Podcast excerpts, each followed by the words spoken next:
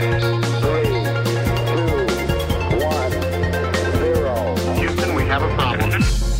falamos da ciência na tarde em direto. Investigadores do Instituto de Medicina Molecular estão a desenvolver um medicamento que consegue chegar onde os medicamentos convencionais para o tratamento do VIH ainda não tinham conseguido chegar. Apesar de todos os avanços no tratamento da doença, que continua a atingir milhões de pessoas em todo o mundo, são muitos os casos de distúrbios neurocognitivos que surgem quando o vírus chega ao cérebro. É por isso também que uma equipa de investigadores do Instituto de Medicina Molecular criou moléculas com o objetivo de que possam atuar no cérebro. Para nos explicar um pouco mais eh, este processo, temos connosco Miguel Castanho, investigador principal do Instituto de Medicina Molecular, professor também da Faculdade de Medicina da Universidade de Lisboa. Mais uma vez, muito boa tarde, Miguel Castanho. Este é uh, um problema comum, afinal, o que é que o VIH consegue também provocar uh, quando se instala no cérebro humano?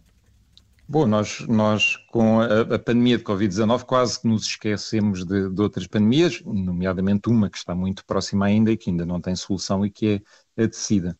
Nós conseguimos avanços muito grandes na luta contra a SIDA, mas ainda não é uma doença curável e existem dois grandes desafios neste momento em termos de, de SIDA para conseguir um, debelar as últimas fortalezas, digamos assim, do, do vírus. Uma delas é a medula óssea, porque se estabelecem reservas do vírus na medula óssea e é, portanto, e é importante ir lá eliminar esses vírus, porque senão a pessoa não se pode considerar curada, estão lá sempre os vírus. Mas há outro, outro desafio grande que é o facto de alguns vírus e alguns componentes dos vírus um, passarem do sangue, da circulação, para o cérebro e ser necessário um, eh, inativar esses vírus no cérebro para que não se deem consequências neurológicas. Nós, nestas duas frentes, atuamos na frente do, do cérebro e um dos nossos desafios é, de facto, inativar o, o HIV no cérebro, aliás. E, e Miguel Castanho, outros, de que tipo... desafios de outros vírus. Que tipo de consequências é que estamos a, a falar? Nós falamos aqui uh, no início desta nossa conversa, na promoção desta nossa conversa, de, do declínio de funções cognitivas, por exemplo, a questão da, da memória é uma delas. Mas há mais? Uh, sim, sim, sim. Aliás, há, um, há um, uma, uma das consequências possíveis da SIDA, não afeta toda a gente, é mesmo uma, uma demência, não é? Chama-se mesmo uma demência, porque uh, uma das grandes uh, funções afetadas é, é, a memória, aliás, tal como em Alzheimer. Em Alzheimer também acabamos por falar de uma demência, uh, precisamente por causa disso, porque a pessoa deixa de conseguir, nos casos mais graves, obviamente, deixa de conseguir realizar um, as suas tarefas cotidianas e, e, e passa a ter uma vida dependente. E isso aí é bastante preocupante, embora não afete todos os, os doentes, claro, e isto, estamos a falar de graus diferentes um, em doentes diferentes. E, portanto, as terapêuticas que existem eh, não conseguem chegar com eficácia ao cérebro, Miguel Castanho? Pois, porque o nosso cérebro um, é muito protegido pelo nosso corpo. Nós evoluímos no sentido de proteger muito o cérebro. As, as, moléculas que conseguem passar do sangue para o cérebro são nutrientes que as células do cérebro precisam, são hormonas que têm que chegar ao cérebro para regular funções metabólicas no cérebro, por exemplo, mas são, são moléculas muito um, bem selecionadas a partir de alguns transportadores muito específicos que estão ali assim nas células das, das paredes das artérias que irrigam o cérebro. Ora, o que, é acontece? Os medicamentos não fazem parte da nossa história eh, natural, portanto, são intervenções farmacológicas, que nós desenvolvemos agora e, portanto, não estão lá os transportadores que os podem levar do sangue para o cérebro e nós temos que pensar em vias alternativas, portanto, temos que sair um bocado fora da caixa e pensar em, em, em formas de contornar esta proteção do cérebro. E é isso que nós fazemos, um, nomeadamente com pequenos fragmentos, até curiosamente, de proteínas de outros vírus.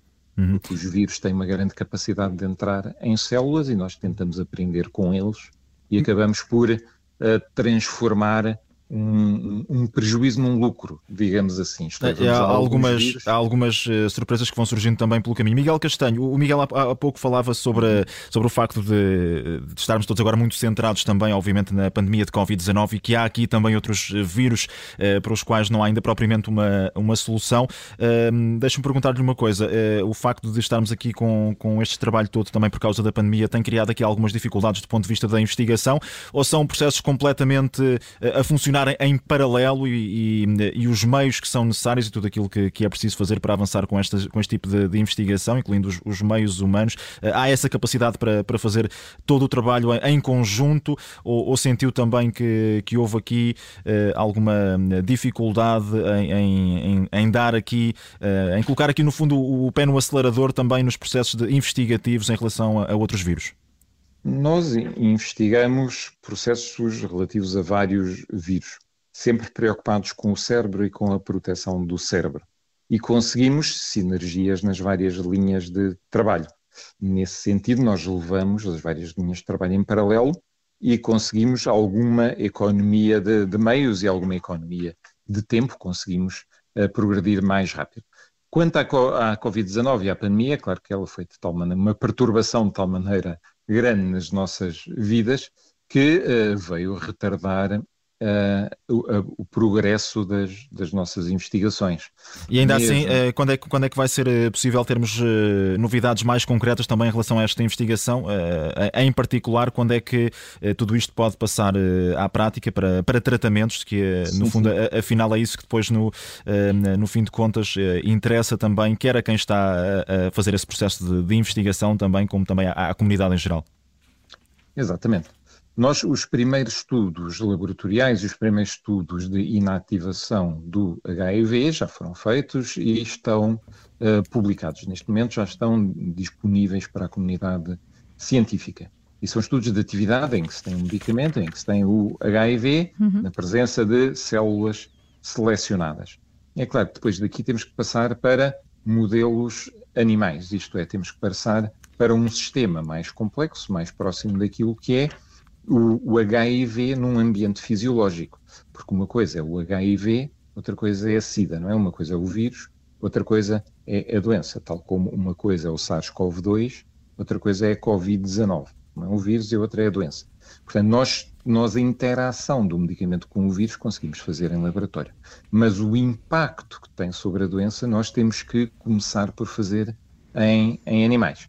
E essa será uma fase posterior do, do projeto. O projeto tem, tem uma linha de tempo, tem um calendário uh, de cinco anos, cinco portanto, anos. Uhum. nós talvez estejamos prontos a passar estas moléculas, porque depois, enfim, entramos, a partir do momento que são necessários fazer estudos em humanos, entramos numa escala diferente e entramos em técnicas diferentes, e um grupo académico como o nosso, o que faz nessa altura é uma parceria, um, mais ou menos comercial ou não, mas uma parceria com uma empresa que tenha envergadura para começar a fazer os, os testes clínicos. E, e estão também a estudar a eficácia destas moléculas depois contra outros vírus que afetam o cérebro, Miguel Castanho?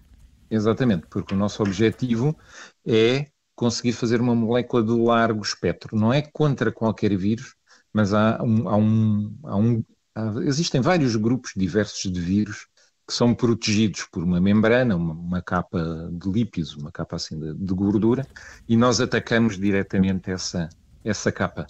E essa capa é comum a vários grupos de, de vírus. É comum ao HIV, é comum ao Zika, é comum ao dengue, um, ao SARS-CoV-2. E, portanto, nós tentamos atacar o vírus no seu ponto mais fraco e onde eles não conseguem desenvolver resistência, porque eh, fazer, fazer alterações nessa capa não é o mesmo que fazer, por exemplo, mutações, tal como o SARS-CoV-2 faz na proteína S ou que o HIV faz em várias das suas proteínas. Muito é bem. muito mais difícil ao vírus resistir aí nesse ponto e, portanto, é por aí que estamos a atacar. Miguel Castanho, muito obrigada por ter estado Obrigado. connosco novamente no nosso programa de ciência. É investigador eh, principal do uh, Instituto de Medicina Molecular, é professor na Faculdade de Medicina da Universidade de Lisboa e coordena este projeto, cujo objetivo é criar medicamentos que atenuem os distúrbios neurocognitivos que surgem quando o VIH chega ao cérebro. Estudo este projeto, este que ficamos a conhecer aqui na tarde em direto.